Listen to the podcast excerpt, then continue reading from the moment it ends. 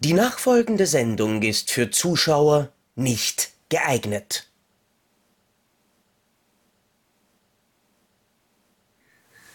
Ja, hallo und herzlich willkommen zur wöchentlichen Katzenquälerei.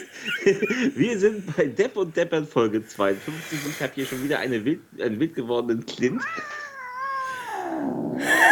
ich schon wieder zusammen. Also ich, nein, ich quäle ihn nicht. Es ist tatsächlich so, er kommt jedes Mal, wenn ich Aufnahmen machen will, kommt er herein und will seine Leckerlis, seine, seine Standard, er kriegt eigentlich nur abends seine komischen Leckerlis und dann kommt er rein und will sie haben und er weiß genau, wenn ich hier sitze, bin ich ihm hilflos ausgeliefert. und er ist dann stocksauer, wenn ich ihm statt Leckerlis geben, ihn auf den Arm nehme und dann kommt dieses so, jetzt schmeiße ich, jetzt mache ich die Terrassentür auf, die hier neben ist. Aber ich, ich, die Leckerlis raus. ich kann es auch irgendwie halbwegs verstehen, weil ich, wenn ich bei dir am Arm sitzen müsste, würde ich mich auch beschweren. Also, weißt du, So. da denke ich mir, da komme da komm ich irgendwo hin und denke mir, ha, und der Krische gibt mir jetzt was zum Essen und dann greift mich der an. Das ist so, äh, bin in der Nein, katholischen jetzt- Kirche oder was? Und jetzt nur ganz kurz, also jetzt muss ich den Rest dieses Podcasts hier sitzen und sehe dann immer die Katze an der Terrassentür, die, ich will noch mehr, ich will noch mehr. Er war jetzt aber schon dreimal hier, jetzt ist gut. Und wenn ich ihn reinlasse, habe ich nur Terror, deswegen lasse ich ihn erstmal draußen fristen. Das wird hart zur Konzentration, aber das ist auch nicht so schlimm. Das Thema ist ziemlich trashig. Ähm, nachdem wir letztes Mal angefangen haben, die in der IMDb-Bestenliste 250 Filme abzuarbeiten, was äh, auffälligerweise bei uns auf relativ wenig Wissen stieß. Ich Bei wollt- eigentlich- sagen- Bei dir auf gar keinen Ich, woll- ich wollte gerade sagen, überraschend eigentlich, dass ich mich diese Woche wieder vor die Kamera traue. Ja, in, diesem, in, in diesem Fall haben wir, haben wir ja ein Thema für dich, nämlich äh, Scheißfilme, die, die 100 schlechtesten Filme geben wir natürlich nebenbei auch noch Ja. an. Es gibt in der IMDb also die 250 besten. Es gibt aber auch eine Liste mit den 100 schlechtesten, die auch so aus Listen bestehen, wo man sich denkt, so, es gibt so viele Kackfilme. Ich, welche, welche Grundvoraussetzungen müssen da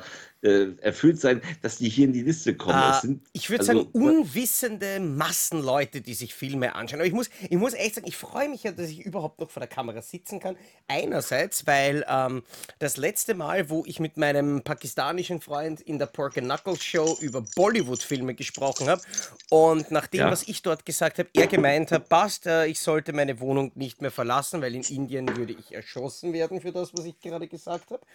Ähm, Ja. Bis hin zur letzten Folge von Depp und Deppert, wo das, was ich über Kunstfilme gesagt habe, wahrscheinlich ebenfalls dazu geführt hätte, dass ich irgendwie am Schulhof von Andy Warhol erschossen werde. Das ist alles noch nicht veröffentlicht. Also ich habe noch keine Ahnung, wie immens der Shitstorm auf die letzte Woche ist. Aber ich würde einfach sagen, wir starten einfach einmal rein mit dem, Ja. was uns die IMDB präsentiert als die schlechtesten Filme aller Zeiten. Und auf Platz Mhm. 100, ah, what the fuck? Okay. ja. Ja. Mach. Ja, ähm, das, das überrascht mich gerade, ehrlich gesagt. Äh, Platz 100 der schlechtesten Filme aller Zeiten laut IMDb, The Human Centipede 2. Ja. Das heißt, ich erwarte mir, dass Human Centipede 3 zumindest in den Top 5 ist. Wahrscheinlich, ja. So in der, in, der, in der Quote.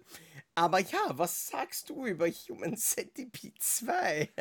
Also ich sage, ich sage mal so, dass äh, das Human Centipede 2 in dieser Liste ist, liegt daran, weil der Film ist, und das muss man einfach sagen, er ist einfach abst also äh, das meine ich im positiven Sinne. Human Centipede 2 ist ein abstoßender Film. Also ein Film, der das, was Human Centipede, ich kenne so Leute, die regen sich schon auf, wenn sie nur den Titel hören. Ich kenne so einen, der hat nie diesen Film gesehen, aber er weiß, was es geht und sagt, das ist das Krankeste, was man sich vorstellen kann. Ähm, ja, es ist natürlich auch krank, aber im ersten Teil ist es ja psychologischer Horror, wenn auch nicht jetzt gänzlich großartiger, aber die Idee ist schon krass und es ist ja gar nicht optisch groß umgesetzt. Im zweiten Teil,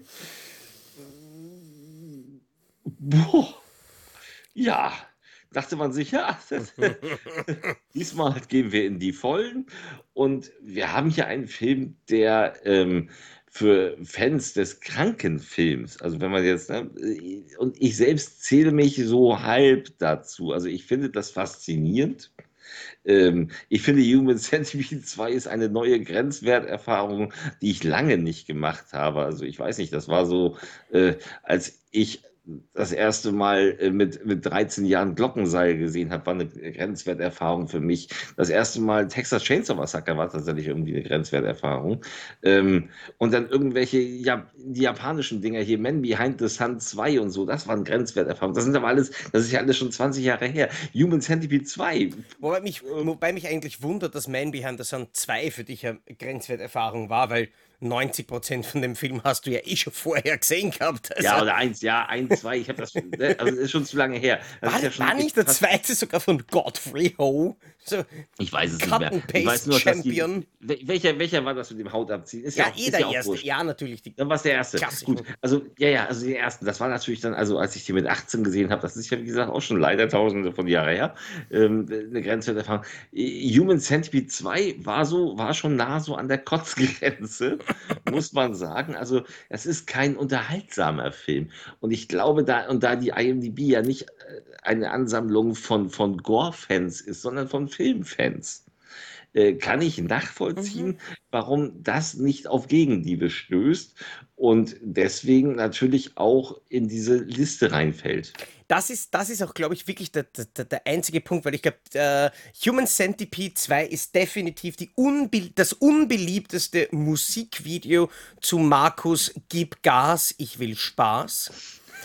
Ja. Ähm, es, ist, es ist ein böser Film. Es ist ein richtig böser Film. Und ich glaube, das Problem, weswegen der Film in der Liste ist, ist rein die Tatsache, was für einen Skandal der erste Teil heraufbeschworen hat. Und ja. dass auf den ersten Teil alle Leute angesprungen sind. Und ganz ehrlich, wie mir, wie viele Leute schon mir gesagt haben, oh mein Gott, ich habe Human Centipede gesehen. Das ist der schlimmste Film aller Zeiten. Und ich so, mm, ja, warte, äh, setz dich her, da ist die DVD, schauen wir mal weiter, was jetzt passiert. ähm, das sind meine privaten Ferienvideos. Na, aber das ist ganz, ganz absurd. Ja? Leute, die über Human Centipede 1 so sprechen, als wäre es Human Centipede 2, da ja. würde mich echt wundern, was passiert, wenn die einmal wirklich Human Centipede 2 schauen. Weil der erste, der erste ist ja eben, wie du sagst, wirklich psychologischer Horror, ein bisschen Body-Horror, aber er ist in erster Linie ein Thriller. Mhm. Und ja. zeigt in Wirklichkeit wahnsinnig wenig, weswegen es mich damals, also ich habe damals die, die UK Blu-ray gesehen und ich hätte mir sowieso nie gedacht, dass der Film jemals irgendwie in Deutschland erscheinen kann. Rückblickend ja. gesehen denke ich mal, warum eigentlich nicht, weil, wie gesagt, explizit ist er nicht. Beim ich glaube auch, ich, ich glaube doch, dass der heute eher eine Freigabe bekommt. Wahrscheinlich, ja, aber der zweite nicht. Nee, der zweite nicht. Also der zweite nicht jetzt, wo gerade The Sadness ja auch für die, fürs Heimkino durchgefallen ist. Ja, den, jetzt, den schaue ich ja? hoffentlich in einer Stunde. ja, um, ähm. ich äh, werde ihn mir auch demnächst angucken. Ähm, aber habe ihn ja auch schon. Aber egal.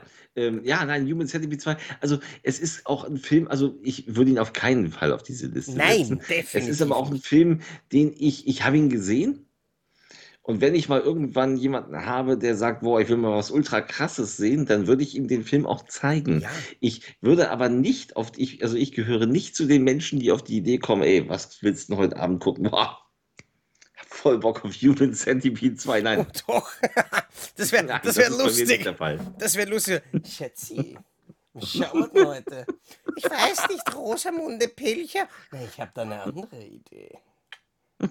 Also meine Frau guckt Gott sei Dank kein Runde. Holst, holst du mal schnell den Stacheldraht und ich leg den Film ein. Aber, nein, aber ganz im Ernst.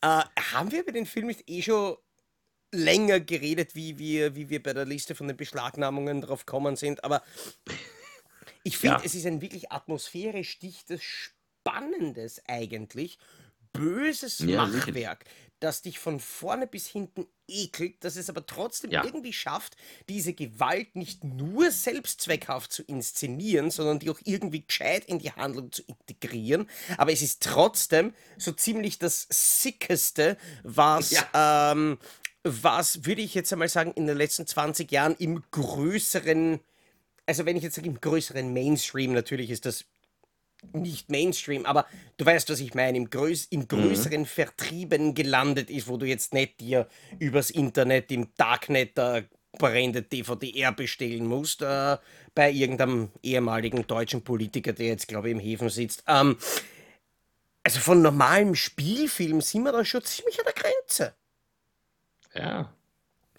Und ich mag den Ja. Film, ich mag den Film wahnsinnig gern. Und ich gehe sogar so weit zu sagen, von je, so weit wie wir den Begriff Horror jetzt einmal fassen wollen, ist der in meiner Top 10 Liste nach 2000.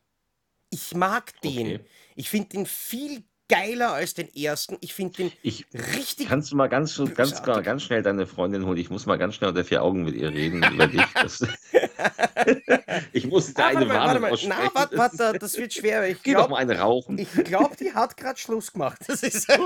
Vernünftig. Das ist, hörst du die quietschenden Reifen? Ja, aber nur weil sie das Baby zertreten hat. Äh, wir, Sehr haben, schön. wir haben den Film tatsächlich, äh, also das war ein Film, den ich, ich glaube, bei, bei, bei der zweiten oder dritten Date Night aufgedreht habe.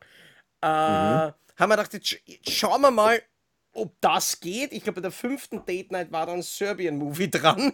Da war, da war dann nachher so, fucking hell. Und ich so, genau, du hast die Handlung verstanden. Nein, es ist, es ist, Nein, sie, sie, sie, sie war sehr experimentierfreudig, was äh, böse Filme be, be, betrifft, aber man muss zu ihrer Verteidigung dazu sagen, sie hat es auch wirklich bereut. Das Und glaube ich ich. habe und ich habe Mit, noch Abende mit dir würde ich auch bereuen.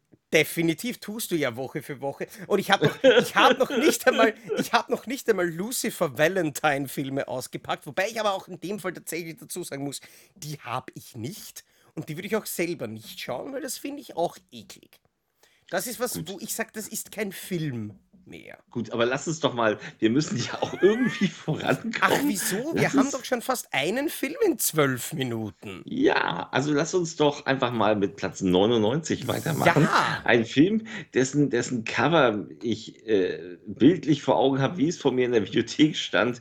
Äh, ich glaube, bei uns kam der auch nicht ins Kino, also sollte mich jetzt wundern. Das Äh. Stan Helsing, bei uns veröffentlicht als Mega-Monster-Movie, voll auf die Zwölf. Oder voll auf die Monsternüsse. Heißt er auch noch. Scheiße, da hat Leslie Nielsen noch mitgespielt. Da hat Leslie Nielsen noch mitgespielt. Ich muss jetzt allerdings ehrlich mal sagen, ist das nicht, kann das sein, dass das einer seiner letzten war? Also, Das war oder sein definitiv letzter? einer seiner. Und Scheiße, ich habe den sogar gesehen. Ja, ja, ich erinnere mich Ich habe da das mal reingeguckt, das weiß ich. Ja, ja. fuck, ich erinnere mich an den. Das war Es ist- ekelhaft. Es war einer von diesen, also, äh, seien wir ehrlich, ähm, ja, es ist, danach kam noch das Super Drama Movie. Der war noch und dann schlimmer. ist er noch Der als war noch Produzent schlimmer. in Stonerville. Stonerville kenne ich gar nicht. Nein, Super also das- Drama Movie war nämlich deswegen so schlimm, äh, weil das weiß ich noch, da hat doch der Leslie Nielsen einen Arzt gespielt oder irgendjemanden, dem sie so ein Stethoskop umgehängt haben.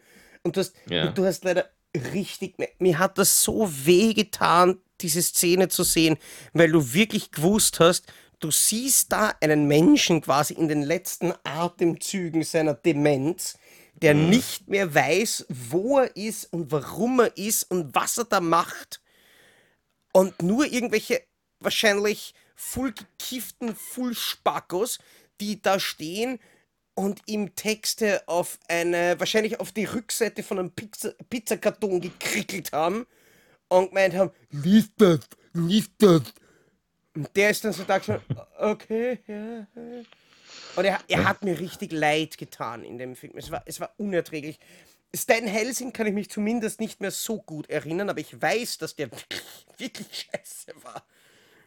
Okay, ja, das, äh, das weiß ich auch noch. Also ich kann mich auch kaum erinnern. Ganz ehrlich, ich bin ein Riesenfreund von Spoof-Filmen. und Ich bin mit den Zuckerbrüdern ja aufgewachsen. Ja, natürlich. Also, also meine, meine Kindheit und Jugend bestand eben aus Filmen wie, wie äh, äh, ja, Nackte Kanone war ich mit zwölf im Kino. Ich habe aber auch äh, Verrücktes Flugzeug und äh, Top Secret und so. Ich habe sie geliebt. Ich liebe sie heute noch. Und ich finde auch die, die späteren Auswüchse, also Hot Shots 1 und 2 und Also solche Sachen auch noch. Ich finde, ich finde auch einige Scary Movie, also gerade den dritten, der ja auch von einem Zucker ist, Ja, den mag ich nicht. super. Dritten mag ich Den gar mag nicht. ich, aber das Aber weißt, ich mag dann sogar, ich mag dann sogar, wie sich quasi das, das äh, wie soll man sagen, das Zucker Abrams Zucker Baby Pat Proft dann irgendwann einmal ja, selbstständig gemacht hat und solche Dinge gedreht hat wie schwer verdächtig. Auch das wenn der Film noch, ein ja. paar wirklich saublöde Szenen hat, der hat teilweise mit meiner Lieblings-Leslie Nielsen-Szenen drinnen, wo er aus dem Kanal rausgeht und dann an einem Blumengeschäft bei die Blumen fallen Aber Pat um. Proft hat auch, da- hat auch das Drehbuch zum ersten Police Academy geschrieben und das ist ja auch im Ja, Endeffekt, ist ja auch ein Spoof-Film Hammer. äh, im, im, im Groben und Ja. ist auch super witzig. Aber das hier, also es hat sich dann nachher wirklich in, eben in diese, sowas wie Mega Monster Movie und äh, nicht noch ein Teenie-Film, da war es auch schon schlimm. Und also wie die alle hießen, ich kriege die Namen nicht mehr zusammen, aber es wurde immer schlimmer und es waren immer Leute am Werk, die einfach nicht wissen, wie Spoof-Filme funktionieren und die einfach nur einfach nur Albernheiten an den Tag gebracht haben und Furz und Kifferwitze und äh, Ficky-Ficky-Witze und das war einfach nicht lustig. Das ist ganz, das ist ganz schlimm, weil ich finde, wer ekelhafte Ficky-Ficky-Witze hören will, das sollte Der schon Depp und gefälligst Depp und. Deppert hören. Aber ich habe ich hab jetzt gerade in der IMDb und ich glaube, ich glaube fast, ich habe ich hab Mega Monster Movie vielleicht doch nicht gesehen, weil ich sehe jetzt gerade das Bild von Leslie Nielsen in dem Film in der IMDb. Ja, Also ich glaube, wenn ich das als Film wirklich gesehen habe, das hätte sich in meine Retina mehr eingebrannt. das glaube ich. Also das, das schaut aus, nachdem ich ja gerade äh, den, den Black Friday Sale von, von Vinegar Syndrome in die Regale ein, einsortiert habe. Das schaut aus wie Auntie Lee's Meat Pies Verschnitt. Das ist bis Mhm. deppert. Das ist, oder, oder äh, wie heißt denn das? Äh, Flesh Eating Mothers. Ja, Starring Leslie Nielsen und die ganzen anderen Bilder bis deppert. Das schaut. Ja, das schaut, also ich glaube ganz ehrlich, wenn ich das mit dem Handy filmen würde, dann würde sie meine Speicherkarte Silber zerstören vor Scham. Bis tja, deppert. ja, Fucking hell! Und wir sind immer noch erst bei fucking Platz 99. Ach Ja, wir haben ja, wir haben ja, wir haben ja alle Zeit der Welt. Nein, ähm, das, äh, das nächste Ding, äh, das nächste Ding habe ich, glaube ich, mal gesehen. Ich bin mir nicht ganz sicher. Und zwar sind wir bei Street Fighter: The Legend of Chun-Li. Ähm, Mhm. Eine Street Fighter-Verfilmung, nicht die mit äh, Jean-Claude, sondern Die eine war auch schon ziemlich scheiße, aber ziemlich Die war auch ultra scheiße, ja. Aber das Ding hier, und das ist von Andrei Bartkowiak, der hat Exit Rounds gedreht. Ja, der war Der hat, cool. ähm, der, der gar nicht so schlecht war. Eigentlich der letzte brauchbare Siegel. So, also war ja auch der Mhm. letzte richtige, ja, da Mhm. kamen noch ein, zwei, die noch gingen. Ähm, Er ähm, hat der aber auch Mann hat Doom gedreht. Sollte man er vielleicht hat auch auch, dazu sagen. er hat Romeo Must Die gedreht, der mich eigentlich auch schon enttäuscht hat und Born to Die, die, die zwar ganz coole Kämpfe hatten, also er hatte immerhin die Action im Griff, aber die so, so auf Pseudo cool waren und Doom, Doom war natürlich auch eine Aber, aber ich, aber ich finde, man sollte dazu sagen, dass, dass Andrei Bartkowiak wahrscheinlich in erster Linie als Kameramann interessant ist, weil da hat er Ja, so Dinge gedreht wie Falling Down, Speed, ja, Species, Die Ehre der Pritzis, Dante's Peak, Lethal Weapon 4, Auf der Jagd. ja. Also der hat, Also, der hat scheiße geile Filme gemacht als mh. Kameramann, aber halt auf den Regiestuhl hätte man ihm nicht unbedingt Der hat Zeit der müssen. Zärtlichkeit gemacht. Krass. Ähm, egal. Nein, also wie gesagt, ein Film, ja, es liegt ja auch nicht nur am Dreh, es liegt ja auch am Drehbuch und das ist also, äh, das war, das war billige, äh, ja, Zeit Computer, der Zärtlichkeit, Shirley MacLaine, Deborah Winger. Das ist, das, ja, das ist der Film, mit der, der dir jetzt da äh, ja, rausfällt, von James L. Brooks. Der Name sagt mir auch was. ja, ja, Spanglish. Geht's hier nach ja. Hollywood? Okay, cool. Ja, Na, ich gucke auch ja. mal, ich gucke auch normale Filme. Nein, aber wenn ich, ich kann mich also einen Schiss an diesen Film erinnern. Ähm, ich finde aber schon völlig bizarr, wenn man sich in der IMDb die Bilder anguckt. So. Und dann haben wir nicht nur, dass wir einen äh, Michael Clark Duncan hatten, der hier wahrscheinlich kurz vor seinem Tod irgendwie schon stand. Und ähm, der mal in, in Filmen wie Green Mile großartig war und jetzt so eine Kacke machen musste. Aber noch schlimmer finde ich, dass man, dass Milchgesicht Chris Klein aus den American Pie-Filmen hier als Actiontypen äh, inszenieren will, mit so zurückgekämmten Haaren und der Knarre und einem wichtigen Blick. Das, dieses Bild sieht schon so lächerlich aus, dass ich sage ja. so, oh Mann, der war super in seiner American Pie-Rolle, aber das, nee, nee, lass mal. Also, das, das überlassen wir anderen, die das können. Das, das ist nichts. Aber ich, ich fürchte ja halt fast, weil wir ja wirklich die IMDB-Liste durchgehen, dass wir solche Dinge noch öfter äh, sehen werden. Also ich erwarte den, zum Beispiel den Dragon Ball Z-Film, erwarte ich ganz weit oben, weil ich weiß, dass der wahnsinnig viel Fanhass auf sich gezogen hat. Wir werden, wir werden sehen. Und ich, muss, ich gucke es mir noch gar nicht hab, an tatsächlich. Ich habe nie Dragon Ball Z geschaut. Das war irgendwie das, wie ich angefangen habe zum Fernschauen, bin ich halt direkt zu Pokémon gegangen. Und Street Fighter ist halt für mich was, wo ich mir denke, ja, das ist ein Franchise, das existiert. Ich bin ja. ganz schlecht in Beat'em-Ups auf der Playstation. Also ich kann mir keine Tastenkombinationen oder irgendwas Nein, merken. Ich auch nicht. Äh, ich auch nicht. Und deswegen ist das überhaupt nicht mein Genre und ich, ich beschäftige mich vor allem auch nicht mit den Charakteren. Ich finde auch, ich finde auch ganz ehrlich, wir haben hier ein Beat'em-Up-Spiel, wo es einfach nur so Round One, Fight das, äh, das gibt jetzt nicht unbedingt eine Geschichte her, äh, die ich im Film ah, sehen du wirst, muss. Du wirst lachen. Wenn du das irgendwo mal günstig kriegst, lade dir Tekken 7 runter.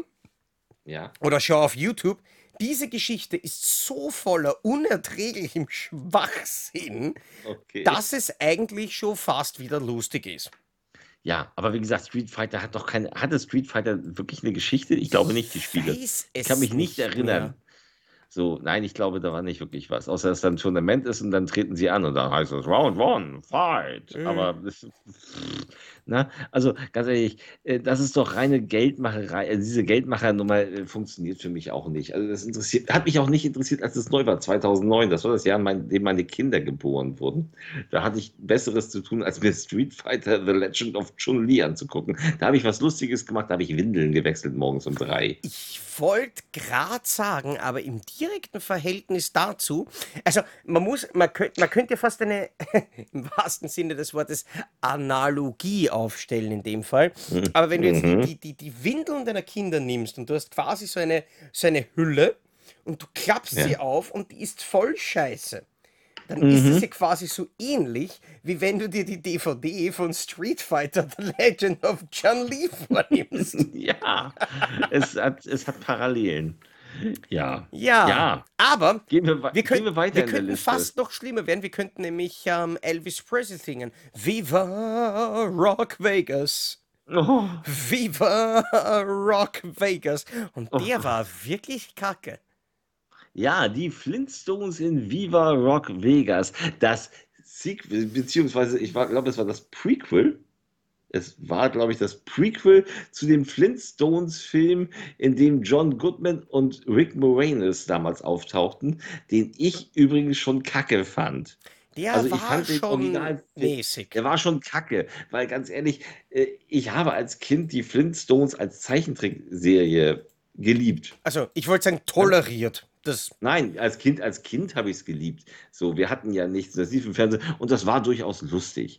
Ähm, aber als erwachsene Schauspieler, die in albernen Kostümen in einer künstlichen, trickartigen Kulisse rumlaufen und Jabba Dabba Du rufen, sind schon mal von Haus mhm. aus Peinlich. für mich ja, und, und wenn es dann sta äh, statt John Goodman und Rick Moranis Mark Eddy und Stephen Baldwin sind. Wobei Mark Eddy immerhin noch in Game of Thrones mitgespielt hat. Ja, aber guck dir bitte Stephen Baldwin ja, an. Das nein, sieht so lächerlich aus. Nein. Das ist so, so unpassend. Und es ist, glaube ich, die Geschichte, in der sie, ja, es ist das die Geschichte, wie sie ihre Frauen kennenlernen. Hey, Ma! Dung, dung, dung, dung, dung. Ähm, das, Ding habe ich tatsächlich mal aus der Videothek, glaube ich, sogar geliehen. Ich weiß gar nicht warum. Es war furchtbar. Joan Collins, stimmt, Joan Collins taucht da auf. Mhm. Ähm, wobei, wobei, ich tatsächlich sagen muss, was, was ich gerade am traurigsten finde, ist, ich meine, ich weiß, du wirst wahrscheinlich meine große Liebe für die Sitcom Hinterm Mond gleich links nicht teilen. Äh, ich habe das kaum gesehen. Aber es, ich finde das großartig. John Lithgow als Lead Alien und dann hast du French Stewart, der dann leider in, ich glaube, oh, Kevin allein zu Haus 5 vergeudet wird, aber ein großartiger Slapstick-Comedian ist und, und ich glaube fast wirklich auf einer Welt, auf einer Ebene wie, wie, wie Jerry Lewis ist, was und Jim Carrey, was er mit seinem Gesicht anstellen kann. Und dort war auch noch der junge Joseph Gordon-Levitt und dann war ja. auch noch Kristen Johnston als, äh, als Sally Solomon, die so unglaublich lustig war und so großartig. Und die spielt da die fucking Wilma. Das ist ganz schlimm. Aber, aber Kristen Johnson war auch in dem großartigen, und den wirst du wieder nicht kennen, ähm, mitten ins Herz dabei. Mit, ist das, äh, Hugh, ist das mit ein Hugh Grant Film? Ja, es ist ein Splatterfilm mit Hugh Grant und Drew Barrymore. Bäh. Nein, es ist eine wirklich, eine wirklich großartige Liebesgeschichte. Unglaublich witzig erzählt mit einem geilen 80 Fake 80er Soundtrack.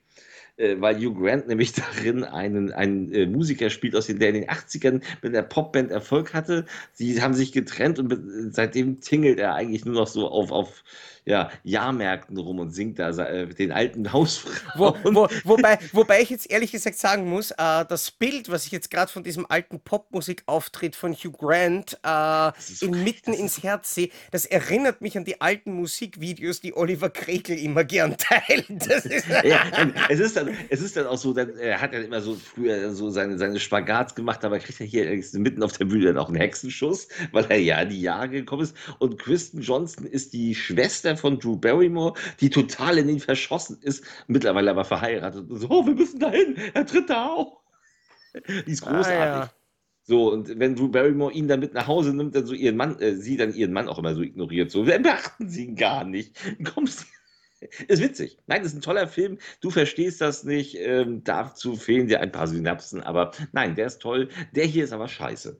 Ja, aber es ist auch noch Danny Woodburn dabei. Den mag ich auch wahnsinnig gern. Äh, war der nicht, war der nicht in einer tatsächlich meiner absoluten Lieblingsserien als Kind? Genau, Special Unit 2 hat er Carl the Gnome gespielt. Ich habe die Serie so geliebt.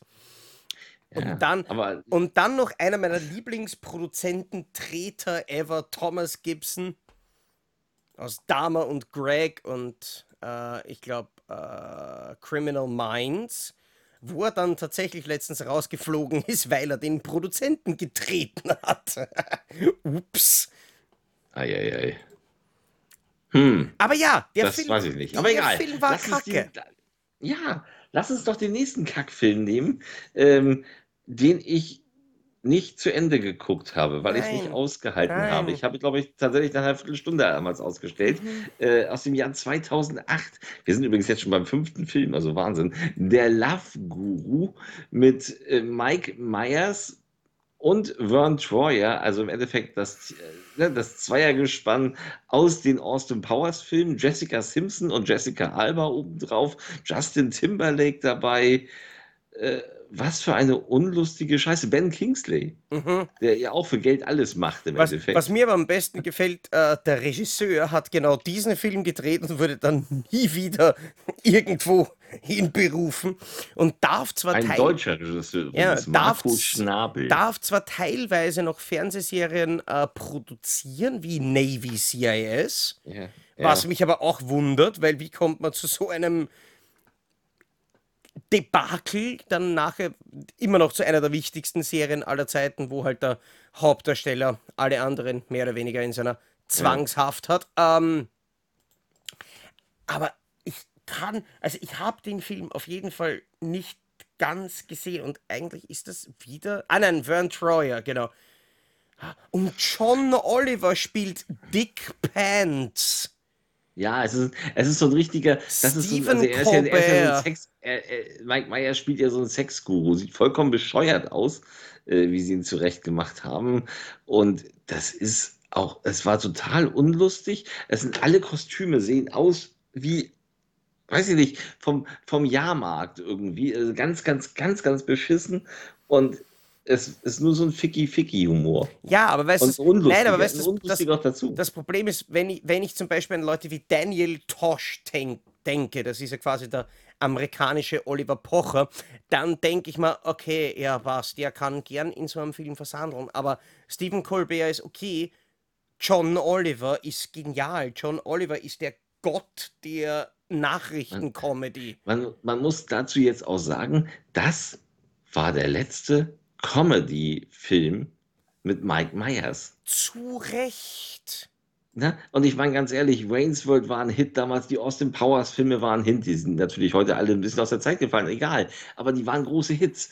Und dann kam das hier, das war ein Riesenflop. Zwischendurch hat er ja noch Shrek gemacht, also er hat ja Shrek gesprochen, auch danach noch in den äh, Sequels logischerweise. Aber ähm, nach der Love Guru kam seine kleine Rolle in Inglourious Bastards.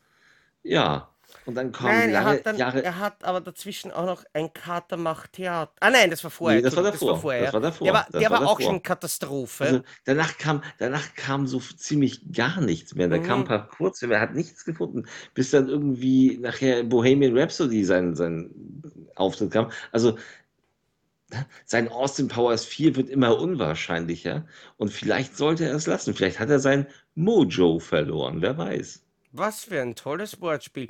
Aber Ja. nein, ganz ehrlich, also das, das war. Ich muss aber tatsächlich sagen, ich habe von diesem Film, ich glaube, 37 Sekunden ungefähr gesehen, als er Ja. irgendwann einmal im Fernsehen lief. Und ich habe irgendwie so vorbeigesappt und dann habe ich eine Szene gesehen und so, nein, und weg damit. Ich habe ihn aber, glaube ich, irgendwo auf DVD herumfliegen. Äh, habe mich noch nicht durchringen können, weil das, weißt das Problem ist, ich liebe Scheißfilme. Ja? Ich schaue für mein Leben Ja. gern Scheißfilme. Mhm, Aber es gibt, das weiß ich. es gibt eines, was man nicht schauen kann. Und Na? das sind Scheißkomödien. Ja, Weil eine Komödie, die schlecht ist, ist, Ist einfach nur peinlich. Richtig. Und das ist, und das ist halt das Problem, gerade nämlich das, was ich da vom Love Guru gesehen habe, beziehungsweise auch von vielen anderen Mike Myers Sachen. Und ich bin jetzt auch nicht der größte Austin Powers Fan. Da waren ein paar Nein, Sachen auch nicht. dabei, aber es war schon sehr, sagen wir mal, Mike Myers Masturbation. Ja, Aber eine schlechte Komödie.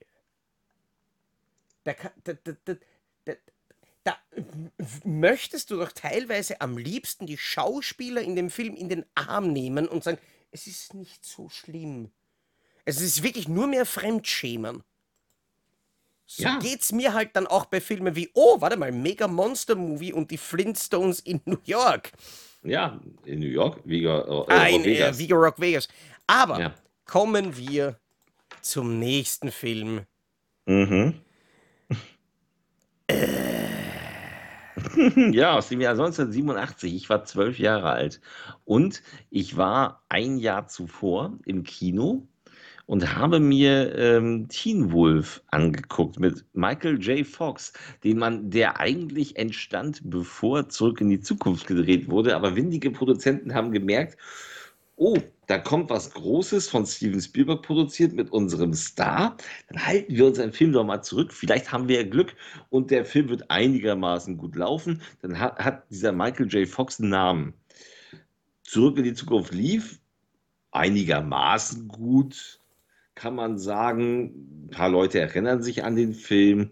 Und man brachte Teen Wolf ins Kino. Das war auch ein relativ großer Hit, obwohl es eigentlich ein ziemlich kleiner B-Film war, wo äh, Michael J. Fox eben ähm, als Erbkrankheit zum Werwolf wird. Sein Vater hat das auch. Die sehen, so, sehen aus wie übergroße Ewoks, die Werwölfe sind. Mhm. Und es ist aber kein Horrorfilm. Also er wird dadurch, er ist so der, es ist so der typische amerikanische Highschool-Film. Er ist der Loser-Typ, der in der äh, Basketballmannschaft äh, ist, die jedes Spiel verliert, wo der, der Dicke ist und der, der, der schlachsige Brillentyp und so diese Nummer. Und der natürlich auch das, das Mädchen seiner Träume, das ist dann so die Highschool-Schönheit, nicht kriegen kann. Das ist aber eigentlich die arrogante Zicke. Und seine beste Freundin ist natürlich in ihn verliebt, was er nicht merkt, bla bla bla, Sülz. Ähm, ist aber recht amüsant gewesen. Gerade, aber das lag hauptsächlich an Michael J. Fox.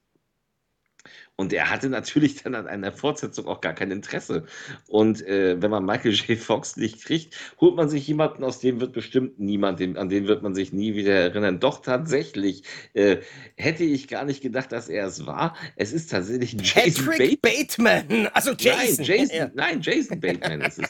Jason Bateman, den man aus Filmen wie Kill the Boss, Game Night, äh, der Serie Ozark auf Netflix kennt oder ähm, ja, also aus unheimlich vielen äh, Produktionen.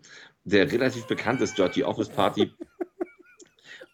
Hier allerdings noch ganz unbekannt und einfach eine Fortsetzung. Er ist, glaube ich, der Cousin oder so, der dann zu Besuch kommt und der natürlich dann auch äh, bla bla, ja, das gleiche nochmal durchgespielt. Ah, Entschuldigung, ich, ich habe nur gerade ein Make-up-Foto gesehen, wo er als Werwolf verkleidet ist mit der ja. Sonnenbrille und das schaut, ja, das so schaut sieht, wirklich. So so scheiße aus. Das so sieht aber auch, so sieht aber auch Michael J. Fox aus in der Rolle. Das ja, ist ja eine Komödie. Ich so, glaube ne? aber, dass ich tatsächlich in dem Fall den ersten auch nie gesehen habe. Ja, würde auch heute nicht mehr funktionieren, wenn du ihn heute das erste Mal guckst. Ähm, als ich damals elf Jahre alt war, war das natürlich schon ganz geil. Aber pff, egal. Ich muss, also, ich muss aber auch dazu sagen, nur um das noch kurz anzubringen, bevor ich es vergesse, Regisseur von Teen Wolf 2 ist übrigens ein gewisser Herr Christopher Leitch, den man als erster Linie kennt als Drehbuchautor von Universal Soldier. Den ich großartig finde. Original, der absolut großartig ist und hat außerdem in seiner recht kurzen Regiekarriere 1995 noch ein, äh, wie soll man sagen, interessant betiteltes TV-Movie gedreht ja. Äh, unter dem Titel Vom Schulfreund vergewaltigt, Doppelpunkt, ein Teenager klagt an. Ich das glaub, ist bestimmt richtiger Scheiß. Das ist, glaube ich, nicht der Titel, das ist die Inhaltsangabe.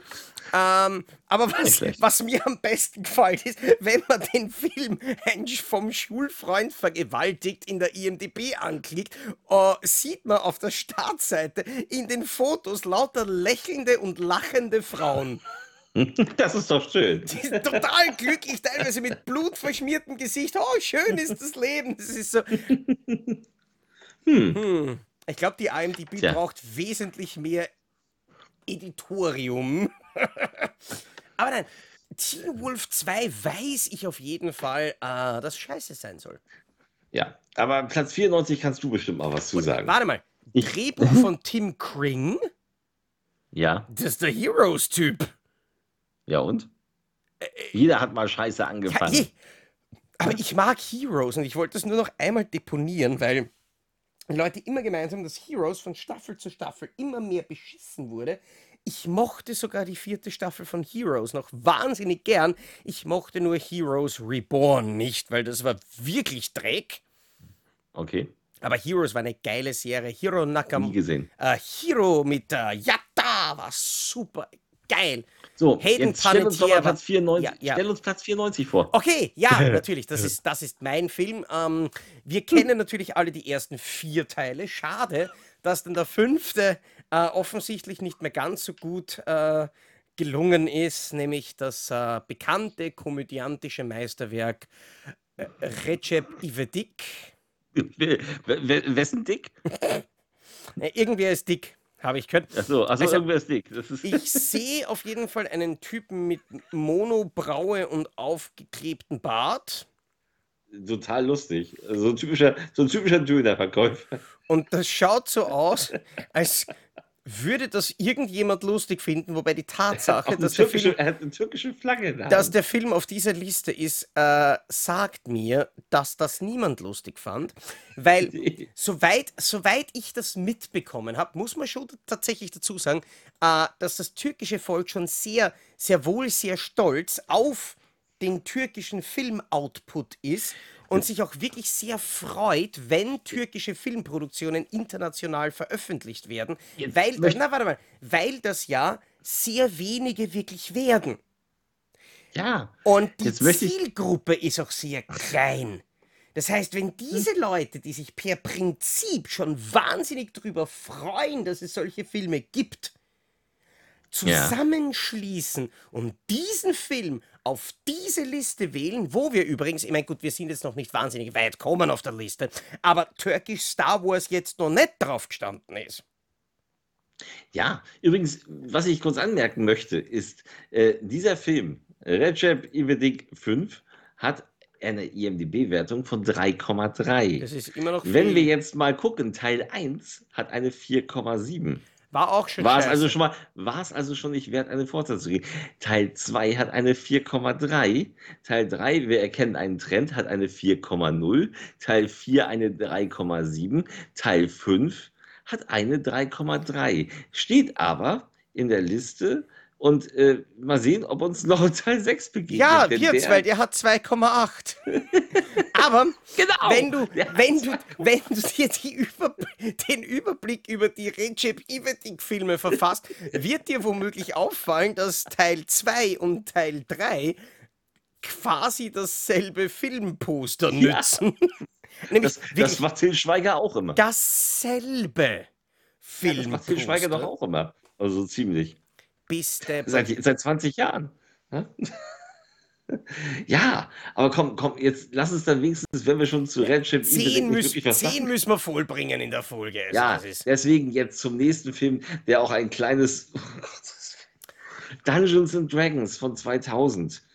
Eine Verfilmung eines, ja, Dungeons and Dragons war ein Computer-Fantasy-Spiel. das war eher, eher so, so, so Pen and Paper, Ja, genau. Ja. Tabletop-Rollenspiel. Es war, war halt ein Rollenspiel-Dings. So, ähm, mit, mit Drachen und mit, mit Magiern und mit Prinzessinnen und mit Elfen und mit Schieß mich tot und Ja, und mit. Jeremy Und Irons, dessen Gesicht so ausschaut, als hätte er gerade am Schlumpf am Blasen.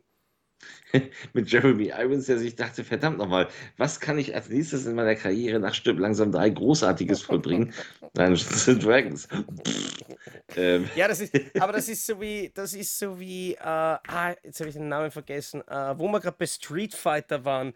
Wer spielt den M. Bison in Street Fighter? was weiß ich? Also, äh, du weißt ja normalerweise immer alles, wenn du beim Quiz irgendwas gefragt hast. Äh, Nein, aber Street Fighter ist ja nicht meins. ah, Ju Roll, Roll Julia? Okay, ah, ja, ja, ja, stimmt. Ich wusste nicht, welche Figur das ist, aber Oder- ja, das, ich weiß, dass er den Bösen Roll spielt. Julia heißt er, ja. Ja, Äh, ja, vielleicht hat er sich gedacht, das ist ja, das hat ja für ihn schon so gut funktioniert, sechs dass Jahre er kurz vorher. danach an Krebs gestorben ist, ja. Äh, ja, war wahrscheinlich besser als in Street Fighter mit. Nein, solchen Nein. Aussagen muss man aufpassen, da verkühlt man sie leicht. Ja.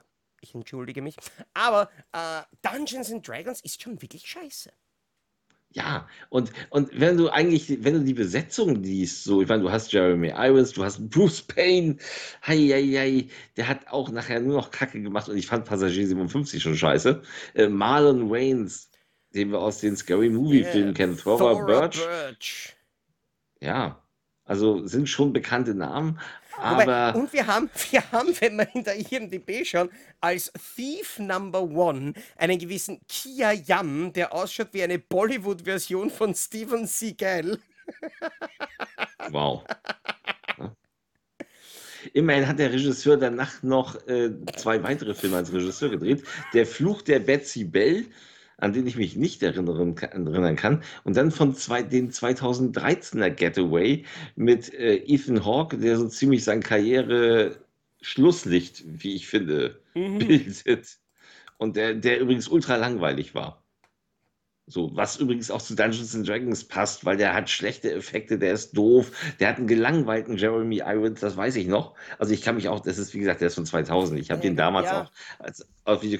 Ich weiß, dass ich, dass Irons komplett gelangweilt durch diesen Film ging als Bösewicht. Das war komplett lächerlich. Na, und das Problem ist, es ist halt ein Film aus 2000. Das Problem ist, du darfst dir, ich finde, aus, dieser, aus diesem Zeitraum, sagen wir 1995 bis 2005, keine Filme mit CGI-Effekten mehr anschauen, weil die schauen einfach scheiße aus. Ich muss dazu sagen, ich habe den damals gesehen und fand ihn scheiße. Ja, ja. So, und das ist, das ist, also wenn man es damals schon scheiße fand, das, hat, das lag aber nicht rein an den Effekten, klar, die fand ich auch nie gut. Ich mochte die, da, damals mochte ich Computereffekte gar nicht, weil die immer kacke aussahen. Es gab ganz wenige Ausnahmen. Jurassic Park ist natürlich eine davon und Terminator 2. Aber generell war es meistens so, war es noch so unausgereift, dass es einfach unguckbar war. Mhm. Also, aber der ganze Film war scheiße. Ja. Und apropos Scheiße, Ja, Die nächste Spoof-Komödie wartet auf Oh uns. Gott. The Hangover Games. Da habe ich tatsächlich nicht einmal den Trailer ausgehalten. Nee, das habe ich auch nicht ausgehalten. Das war richtig kacke, weil äh, sie machen sich natürlich über Hangover lustig, über äh, The Hunger Games, also Tribute von Panem. Sie sehen auf dem Cover auch schon einen bösen, einen bösen Ted-Klon.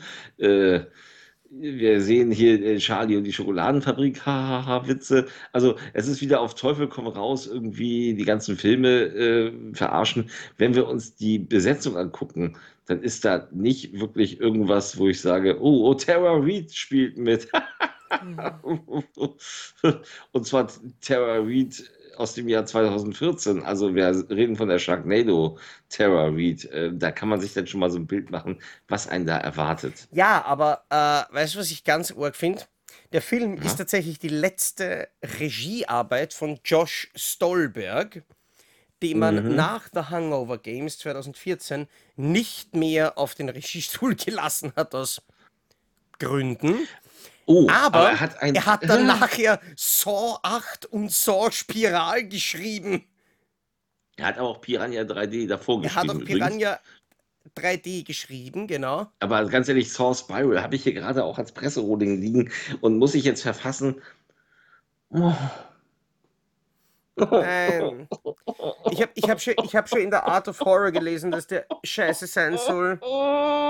Ich fürchte mich davor. Ich fürchte mich Es ist, es, ist einfach zum, es ist einfach zum neunten Mal exakt der gleiche Film. Achso, dann ist geil. Dann passt. Nee, Wenn es nicht zum neunten Mal derselbe Rocky-Film ist, dann passt. Nee, ne, nein, nein, es ist, es ist wirklich, nein, es ist so ultra langweilig. Erstmal, äh, boah, wo soll man da anfangen? Erstmal ein ganz grässlicher Gelbfilter auf diesem Bild. Wir haben also jetzt einen gelben Farbton, weil wir haben ja auch irgendwie so eine, so eine Hitzephase, wird immer gesagt, also wird zweimal im Film gesagt, deswegen das rechtfertigt den Gelbfilter. Ansonsten hat dieser Gelbfilter keine Bewandtnis, ähm, außer dass es einfach scheiße aussieht.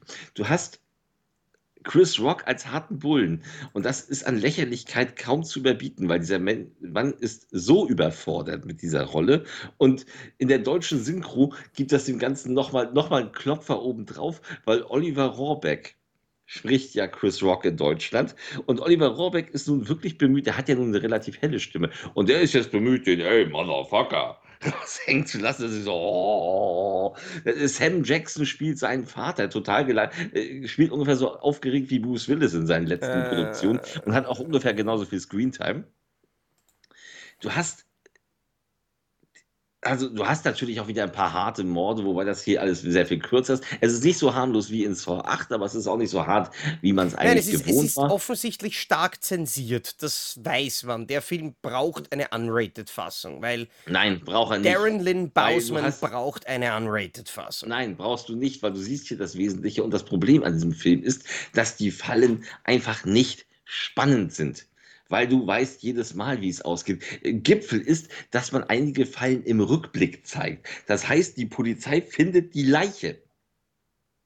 Und dann wird dir im Rückblick gezeigt, wie die Falle kommt und die Person in die Falle gerät. Dementsprechend ist diese Szene natürlich auch ungemein spannend, weil du einfach mitfieberst, wie Person es wohl schaffen wird, die sie gerade tot gefunden haben.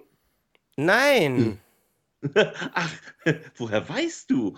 Und, es, Ja, aber, aber ganz ehrlich, und der Killer, und sie machen ein Geheimnis um den Killer. Ja. Und ich habe, in meinem, ich habe in meinem Leben, ohne etwas zu spoilern, ich habe noch nie erlebt, dass es so einfach ist, dass du besagten Jigsaw-Killer schon beim ersten Auftritt, beim ersten, wenn diese Person die ersten zehn Sekunden im Bild ist, weißt du, das ist der Killer.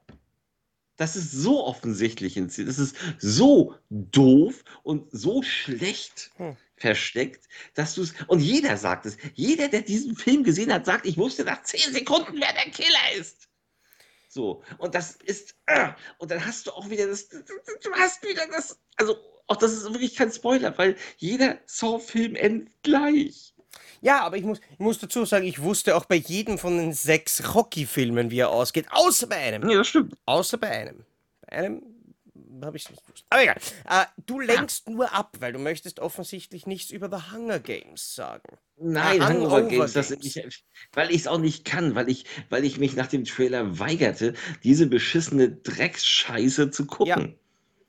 Ja, So. ich auch. Weil das, das ist genau das, was ich schon vor einer halben Stunde irgendwann einmal erwähnt habe. So, eine schlechte Komödie ist teilweise einfach nur peinlich.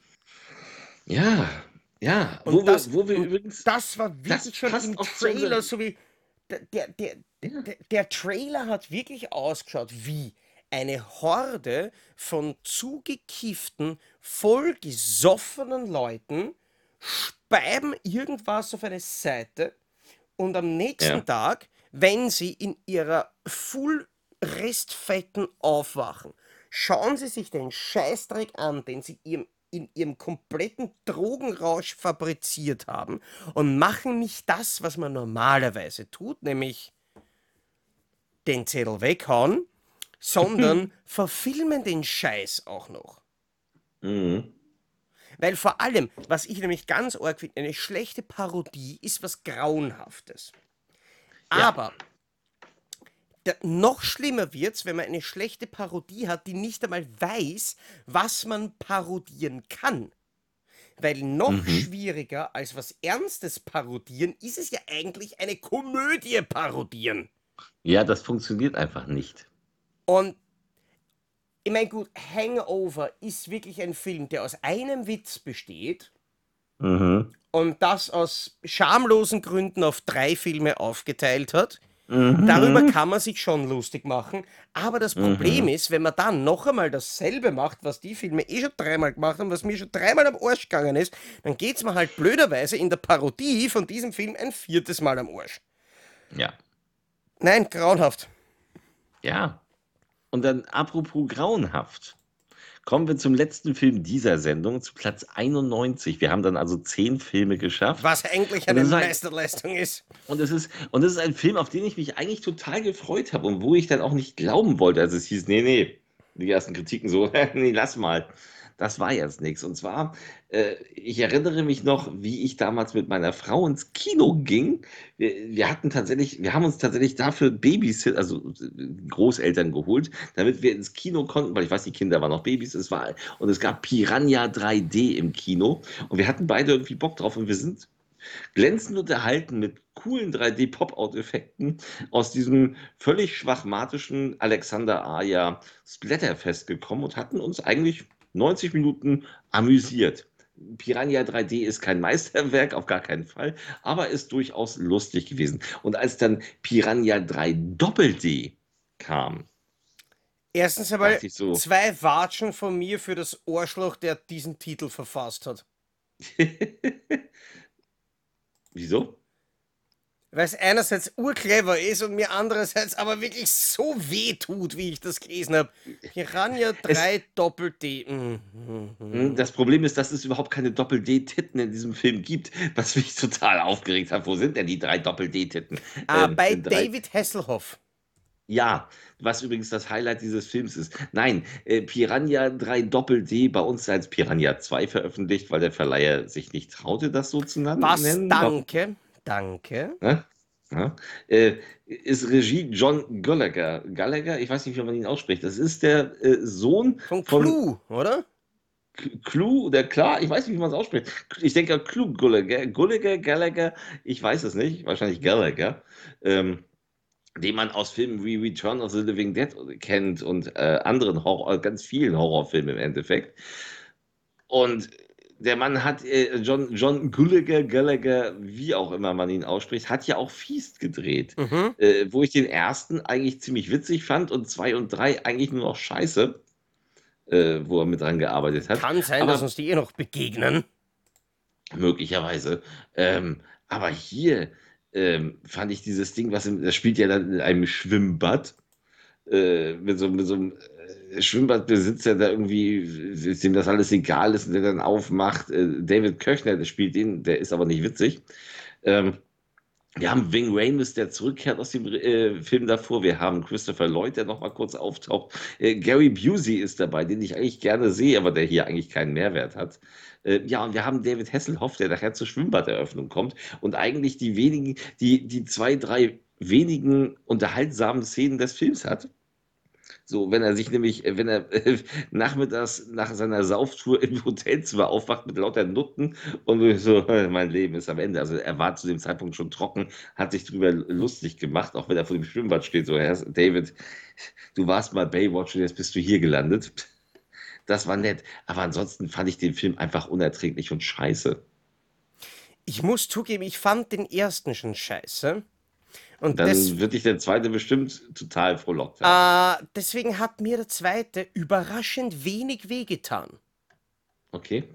Muss ich sagen, weil ich bin, ich bin nicht irgendwie von einem, von einem hohen Ross runtergefallen. Das war halt.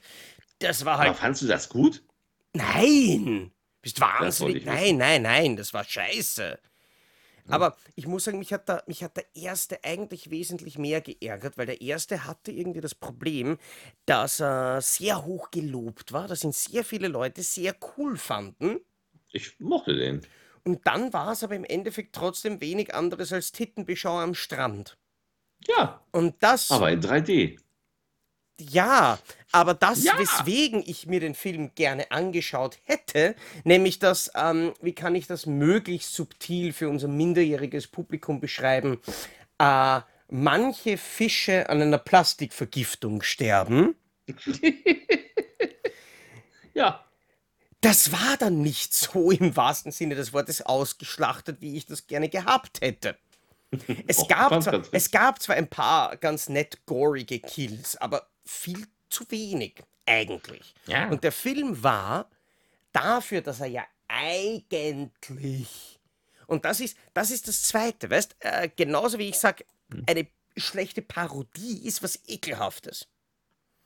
Ja. Aber eine fade Parodie ist was mindestens genauso ekelhaftes. Und du hast bei pra äh, Piranha 3D hast du ja ganz offensichtlich einfach nur eine Jaws-Parodie gehabt. Das war ja eigentlich ja. die Jaws-Story. Nur halt ja. irgendwie in Arsch. Aber nicht in Leiwand Arsch, sondern irgendwie in Fahrt Arsch. Und der Film hat mich ziemlich enttäuscht. Er hat ein paar ganz nette Szenen gehabt, aber er hat mich überhaupt nicht vierer reißen können. Und dann kam der zweite Teil und der, der hat halt bei mir keine nennenswerten Emotionen mehr äh, hervorgerufen. Das war halt so ein, Okay, ja, das war eigentlich genau das, was ich erwartet habe. So quasi dasselbe wie der erste, nur in ein bisschen mehr Arsch. Tja. Ja. Hat mich, aber, wobei ich tatsächlich sagen muss, ich fand teilweise, und jetzt war ich mir unbeliebt, den zweiten sogar noch besser als den ersten. Okay. Weil er nämlich eben David Hasselhoff hatte. Ich sag ja, dieser David Hasselhoff-Part, dieser kurze, der ist tatsächlich nett. Ja, und Hasselhoff ist einfach der Meister der Selbstironie. Ja, und deswegen ich, ist es ja auch so ich, nett. Und ich weiß, ich würde, ich meine, ich weiß nicht, ob ich das ganz gern würde im im Rückblick gesehen, aber ich glaube, ich würde ganz gerne mal in den Kopf von David Hasselhoff reinschauen und wissen, was da drinnen vorgeht. So, wie denkt er eigentlich über das, was quasi mit ihm und mit seiner Person in der Öffentlichkeit gemacht wird. Weil ich glaube, dass David Hasselhoff eine unglaublich nette Person ist. Das glaube ich, ich auch. glaube auch, dass er eine unglaublich talentierte Person ist, weil ich mag tatsächlich einige seiner, äh, seiner Songs extrem gern. Also seine, jetzt wirst du mich hassen, seine Neuauflage von The Passenger gefällt mir besser als das Original von Iggy Pop. So, jetzt stopp mal. Wieso jetzt werde ich dich hassen? Noch mehr. Wieso jetzt? Und seine, seine Version von Verdammt, ich lieb dich auf Englisch ist großartig. Und da gibt es von irgendeiner Schlagernacht gibt's ein Duett, David Hasselhoff und Matthias Reim singen gemeinsam. Und das ist eines der geilsten Lieder, das ich in den letzten Jahren gehört habe. Das ist, das ist so witzig, ja. toll. Das ist so toll. Und deswegen, deswegen hoffe ich einfach, dass halt David Hasselhoff jetzt nicht irgendwie so der, der, der ausgebeutete Getriebene ist, der halt quasi gezwungen ist, dass er den Scheiß mitmacht, damit er sich etwas zum nein. Essen kaufen kann. Nein, nein, ich glaube, der macht das schon gerne. Dass der das wirklich macht. gerne macht. Das, das würde ich ihm wirklich wünschen, weil das hätte er auch wirklich verdient. Ich habe ihn als Kind wahnsinnig gern gesehen in Knight Rider, Baywatch habe ich eigentlich nie geschaut, aber wurscht.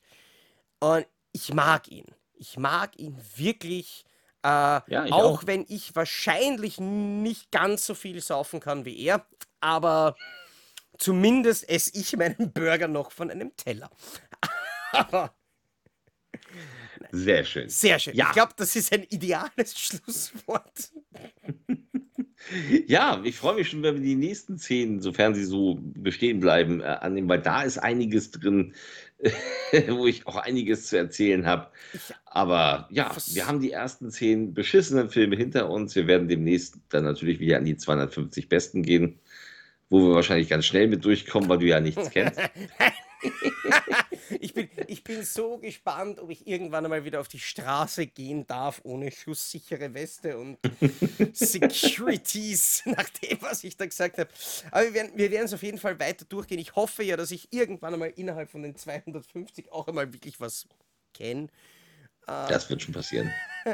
Wobei ich auch sagen muss, jetzt einmal äh, so bei den ersten 10 von den, von den Bottom 100, gut, die Quote ist natürlich besser als bei den Top aber alles habe ich auch nicht gesehen.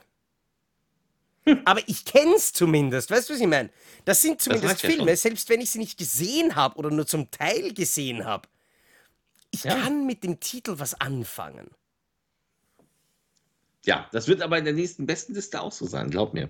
Schauen wir mal. Denn da kommen, da kommen ein paar Filme, die wirst du kennen. Können, kann sich ja noch verändern, bis wir das machen. Ich ja. glaube, nächste Woche überlegen wir uns, machen wir vielleicht mal wieder irgendwas komplett anderes. Wir schauen mal.